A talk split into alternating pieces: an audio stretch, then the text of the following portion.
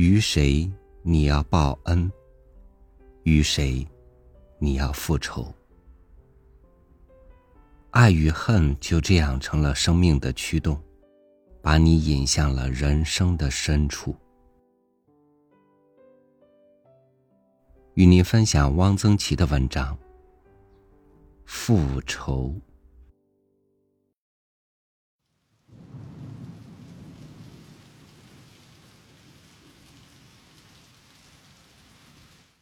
复仇者不折莫干，虽有志心，不愿飘瓦。庄周。一只素竹，半罐野蜂蜜。他的眼睛看不见蜜，蜜在罐里，他坐在榻上。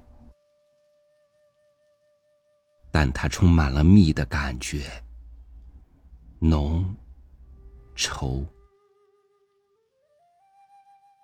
他嗓子里并不泛出酸味，他的胃口很好。他一生没有呕吐过几回，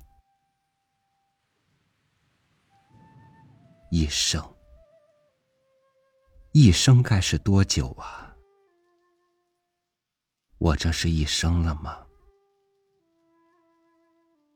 没有关系，这是个很普通的口头语，谁都说我这一生。就像那和尚吧，和尚一定是常常吃这种野蜂蜜。他的眼睛眯了眯，因为烛火跳，跳着一堆影子。他笑了一下，他心里对和尚有了一个称呼：蜂蜜和尚。这也难怪，因为蜂蜜和尚后面引了一生两个字。明天辞行的时候，我当真叫他一声，他会怎么样呢？和尚倒有了一个称呼了。我呢？他会称呼我什么？该不是保荐客人吧？这蜂蜜。他想起来的时候，一路听见蜜蜂叫。是的，有蜜蜂。蜜蜂真不少。现在残余的声音还在他的耳朵里。从这里开始了我今天的晚上，而明天又从这里接连下去。人生真是说不清。他忽然觉得这是秋天。从蜜蜂的声音里，从声音里，他感到一身清爽。不错，普天下此刻写满了一个秋。他想象，和尚去找蜂蜜，一大片山花，和尚站在一片花的前面，实在是好看极了。和尚摘花，大殿上的铜钵里有花，开得真好，冉冉的，像是从玻璃升起一蓬雾。和尚出去了，单举着一只手，后退了几步，既不拘礼，又似有情。和尚拟定是自自然然的行了无数次这样的礼了。和尚放下蜡烛，说了几句话。不外是庙宇偏僻，没有什么可以招待，山高风大，气候凉，早早安息。和尚不说，他也听见；和尚说了，他可没有听。他近着看着和尚，他起身为礼，和尚飘然而去。双袖飘飘，像一只大蝴蝶。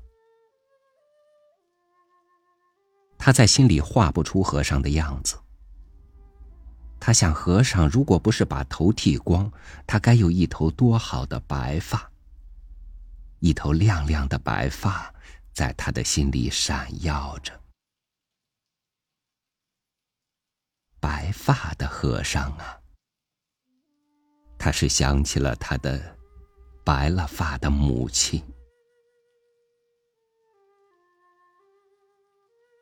山里的夜来得真快，日入群洞悉，真是安静极了。他一路走来，就觉得一片安静。可是山里和路上迥然不同。他走进小山村，小蒙舍里有孩子读书声，马的铃铛，连夹敲在豆秸上。小路上的新牛粪发散着热气，白云从草垛边缓缓移过。一个梳辫子的小姑娘穿着一件银红色的衫子，可是原来描写着静的，现在全表示着动。他甚至想过自己做一个货郎，来给这个山村添加一点声音的。这一会儿。可不能在这万山之间扑浪浪摇他的小鼓。货郎的拨浪鼓在小石桥前摇，那是他的家。他知道，他想的是他的母亲，而投在母亲的线条里着了色的，忽然又是他的妹妹。他真愿意有那么一个妹妹，像他在这个山村里刚才见到的，穿着银红色的衫子，在门前井边打水，青石的井栏，井边一架小红花。妹妹想摘一朵，听见母亲纺车声音，觉得该回家了，天不早了，就说。我明天一早来摘你，你在那儿，我记得。他可以给旅行人指路。山上有个庙，庙里和尚好，你可以去借宿。小姑娘和旅行人都走了，剩下一口井。他们走了一会儿，井栏上的雨滴还叮叮咚咚的落回井里。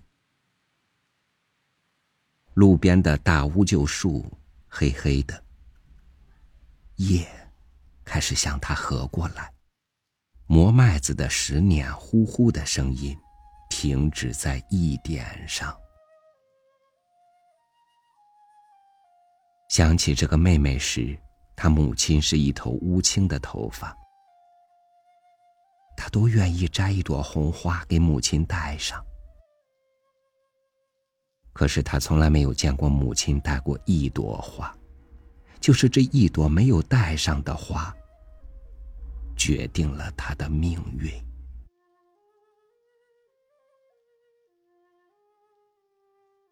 母亲呢？我没有看见你的老。于是他的母亲有一副年轻的眉眼，而戴了一头白发。多少年来，这一头白发，在他心里亮着。他真愿意有那么一个妹妹，可是他没有妹妹，他没他的现在，母亲的过去，母亲在时间里停留。母亲还是那样年轻，就像那个摘花的小姑娘，像她的妹妹。而她，可是老多了，她的脸上刻了很多岁月。他在相似的风景里做了不同的人物。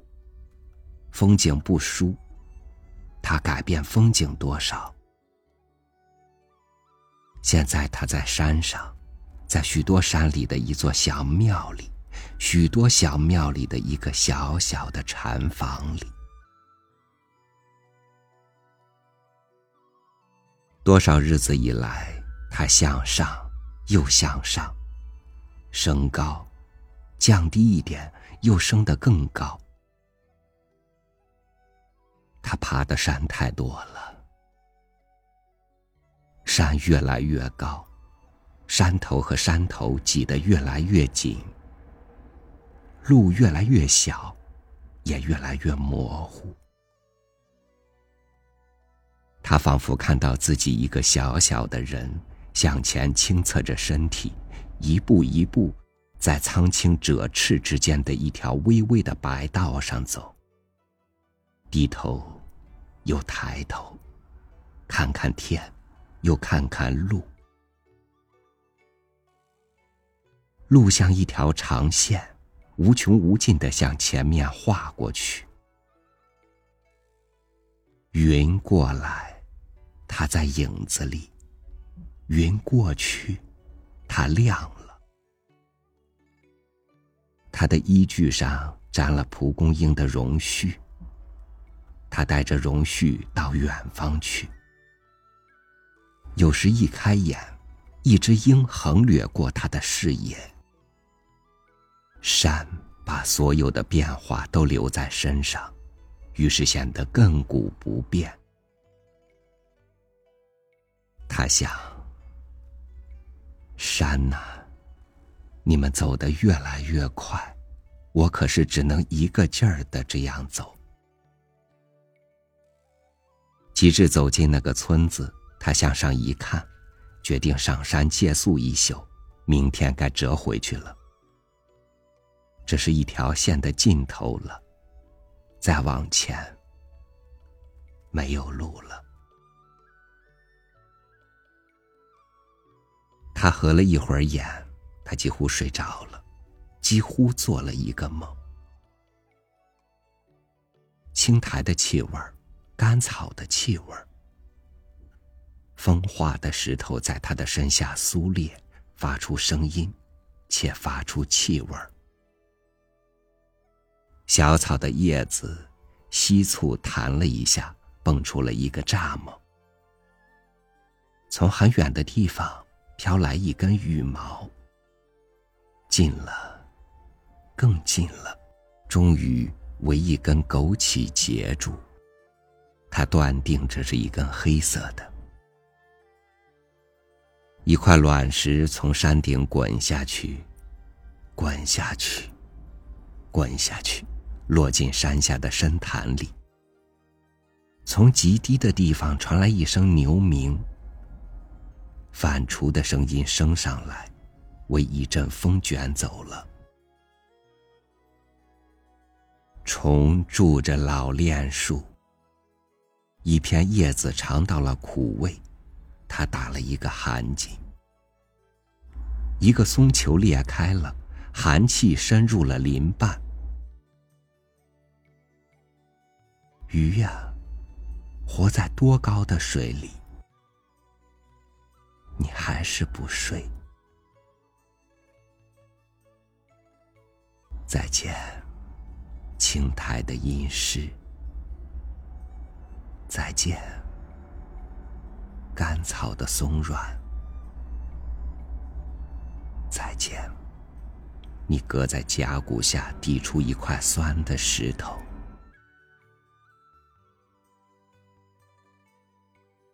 老和尚敲磬。现在旅行人要睡了。放松他的眉头，散开嘴边的纹。解开脸上的结，让肩膊平摊，腿脚舒展。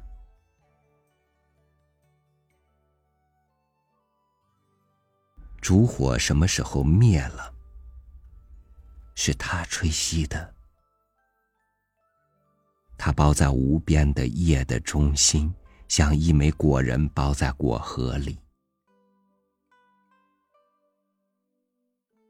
老和尚敲着磬。水上的梦是漂浮的，山里的梦挣扎着飞出去。他梦见他对着一面笔直的黑暗，他自己也变细变长。他想超出黑暗，可是黑暗无穷的高，看也看不尽的高啊！他转了一个方向，还是这样。再转，一样；再转，一样；一样，一样，一样是笔直而平，黑暗。他累了，像一根长线似的落在地上。你软一点，圆一点嘛。于是黑暗成了一朵莲花，它在莲花的一层又一层瓣子里，它多小啊！它找不到自己了。他贴着黑的莲花做了一次周游，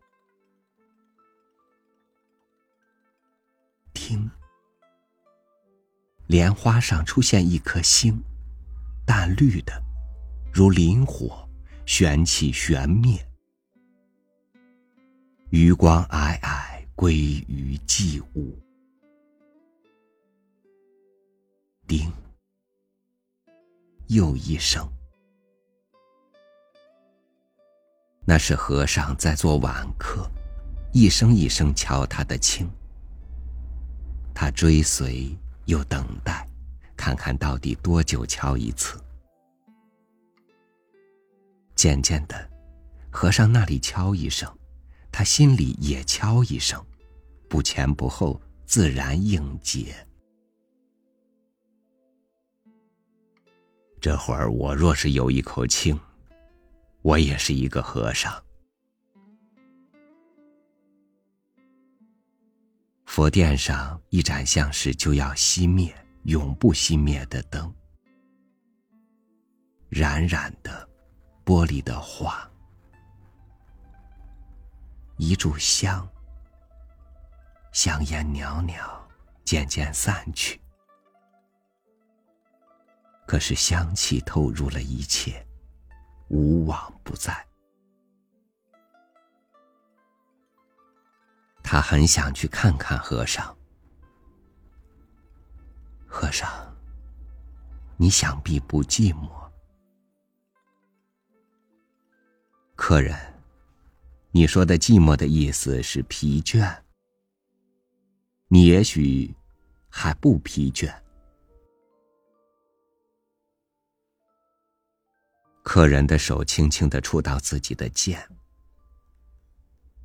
这口剑他天天握着，总觉得有一分生疏。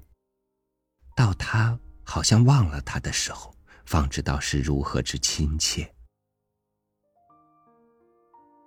剑呀，不是你属于我，我其实是属于你的，和尚。你敲磬，谁也不能把你的磬的声音收集起来吧？你的禅房里住过多少客人？我在这里过了我的一夜，我过了各色的夜，我这一夜算在所有的夜的里面，还是把它当做各种夜之外的一个夜呢？好了，太阳一出就是白天。明天我要走。太阳晒着港口，把盐味敷到屋边的杨树的叶片上。海是绿的，腥的。一只不知名的大果子，有头颅那样大，正在腐烂。贝壳在沙粒里。逐渐变成石灰。浪花的白沫上飞着一只鸟，仅仅一只。太阳落下去了，黄昏的光映在多少人的额头上，在他们的额头上涂了一半金。多少人逼向三角洲的尖端，又转身。飞散，人看远处如烟，自在烟里看船篷远去。来了一船瓜，一船颜色和欲望，一船是石头，比赛着棱角。也许，一船鸟，一船百合花，身像麦杏花，骆驼，骆驼的铃声在柳烟中摇荡，鸭子叫，一只通红的蜻蜓。惨绿色的雨前的林火，一城灯。嗨，客人，客人，这仅仅是一夜。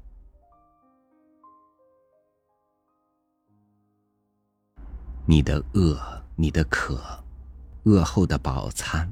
渴中的饮，一天的疲倦和疲倦的消除，各种床，各种方言，各种疾病，剩余记得，你把他们忘却了。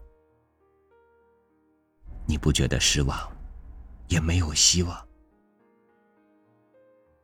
你经过了哪里，将去到哪里？你。一个小小的人，向前倾侧着身体，在黄青赭翅之间的一条微微的白道上走着。你是否为自己所感动？但是我知道，我并不想在这里出家。他为自己的声音吓了一跳。这座庙有一种什么东西使他不安。他像瞒着自己似的想了想那座佛殿。这和尚好怪，和尚是一个，蒲团是两个，一个蒲团是和尚自己的，另一个呢？佛案上的经卷也有两份。而他现在住的禅房，分明也不是和尚住的。这间屋，他一进来就有一种特殊的感觉：墙极白，极平，一切都是既方且直，严厉而逼人。而在方与直之中，有一件东西就显得非常的圆，不可移动，不可更改。这件东西是黑的，白与黑之间画出分明界限。这是一顶极大的竹笠，栗子本不是这颜色，它发黄转褐，最后就成了黑的。立顶有一个宝塔形的铜顶，颜色也发黑了。两处绣出了绿花。这顶栗子使旅行人觉得不舒服。什么人戴了这样一顶栗子呢？拔出剑，他走出禅房。自从他接过这柄剑，从无一天荒废过。不论在荒村野店、驿站游亭。驿站游艇、云堆茅棚中，废弃的砖瓦窑中，驿站游艇废弃的砖瓦窑中，每日晨昏，他都要舞一回剑。每一次对他都是新的刺激，新的体验。他是在舞他自己，他的爱和恨，最高的兴奋，最大的快乐。最汹涌的激情，他沉酣于他的舞弄之中。把剑收住，他一惊，有人呼吸。是我，舞得好剑。是和尚。和尚离得好近，我差点没杀了他。旅行人一身都是力量，一直灌注到指尖，一半骄傲，一半反抗。他大声的喊：“我要走遍所有的路。”他看看和尚，和尚的眼睛好亮。他看着这双眼睛里有没有讽刺。和尚如果激怒了他，他会杀了和尚。然而和尚站得稳稳的，并没有为他的声音和神情所撼动。他平平静静、清清朗朗的说：“很好啊，有人还要从没有路的地方走过去。”万山百境之中有一种声音，丁丁然、坚决的、从容的从一个深深的地方蹦出来。这旅人是一个遗父子。父亲被仇人杀了，抬回家来只剩一口气。父亲用手指蘸着自己的血写下了仇人的名字，就死了。母亲拾起了他留下的剑，剑在旅行人手里，仇人的名字在他的手臂上。到他长到能够得到井边的那架红花的时候。母亲交给他父亲的剑，在他的手臂上刺了父亲的仇人的名字，涂了蓝。他就离开了家，按手臂上那个蓝色的姓名去找那个人，为父亲报仇。不过他一生中都没有叫过一声父亲，他没有听见过自己叫父亲的声音。父亲和仇人，他一样想不出来是什么样子。如果仇人遇见他，倒是会认出来的。小时候，村里人都说他长得像父亲。然而他自己连自己是什么样子都不清楚了。真的，有一天找到那个仇人，他只有一剑把他杀了。他说不出一句话。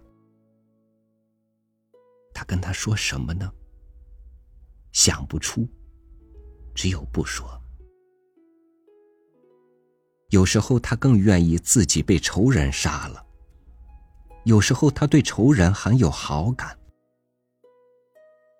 有时候他觉得自己就是那个仇人。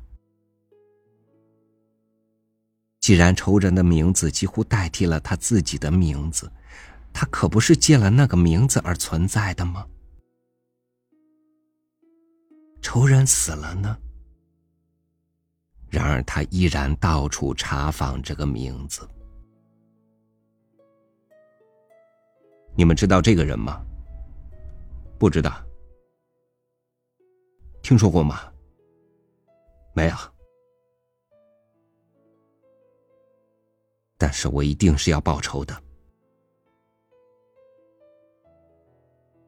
我知道，我跟你的距离一天天近了。我走的每一步，都向着你。只要我碰到你，我一定会认出你，一看就知道是你，不会错。即便我一生找不到你，我这一生是找你的了。他为自己这一句的声音掉了泪。为他的悲哀而悲哀了。天一亮，他跑进一个绝壁，回过头来，他才看见天。苍壁嶙峋，不可抗拒的力量压下来，使他呼吸急促，脸色发青，两股紧贴，汗出如浆。他感觉到他的剑。剑在背上，很重。而从绝壁的里面，从地心里发出叮叮的声音，坚决而从容。他走进绝壁，好黑，半天，他什么也看不见。退出来，不，他像是浸在冰水里。他的眼睛渐渐能看见面前一两尺的地方。他站了一会儿，调匀了呼吸。叮，一声，一个火花，赤红的。叮，又一个。风从洞口吹进来，吹在他的背上，面前飘来了冷气，不可形容的阴森。咽了一口唾沫，他往里走。他听见自己茕茕足音，这个声音鼓励他，叫他走得稳当，不踉跄。越走越窄，他得弓着身子。他直视前面，一个又一个火花爆出来。好了，到头了。一堆长发，长头发盖着一个人，匍匐着，一手簪子，一手铁锤，低着头，正在开凿西前的方寸。他一定是听见来人的脚步声了。他不回头，继续开凿。簪子从下向上移动着，一个又一个火花。他的手举起，举起。旅行人看见两只僧衣的袖子。他的披到腰下的长发摇动着。他举起，举起。旅行人看见他的手，这双手，奇瘦，瘦到露骨，都是筋。旅行人后退了一步，和尚回了一下头，一双炽热的眼睛从披风的长发后面闪了出来。旅行人木然，举起，举起，火化，火化，再来一个，火化。他差一点晕过去。和尚的手臂上赫然有三个字：“针刺的，涂了蓝的。”是他的父亲的名字。一时，他什么也看不见了，只看见那三个字。一笔一画，在他心里描了那三个字。叮，一个火花，随着火花。自跳动一下，时间在洞外飞逝，一卷白云掠过洞口。他简直忘记自己背上的剑了，或者他自己整个消失了，只剩下这口剑了。他缩小，缩小，以至于没有了，然后又回来，回来。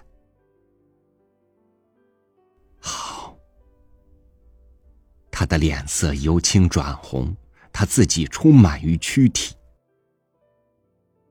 剑，他拔剑在手。忽然，他相信他的母亲一定已经死了。锵的一声，他的剑落回鞘里。第一朵绣。他看了看脚下，脚下是新开凿的痕迹。在他脚前，摆着另一副锤簪。他俯身，拾起锤簪。和尚稍微往旁边挪过一点，给他腾出地方。两滴眼泪闪在庙里白发的和尚的眼睛里。有一天，两副簪子。同时凿在虚空里。第一线，由另一面射进来的光。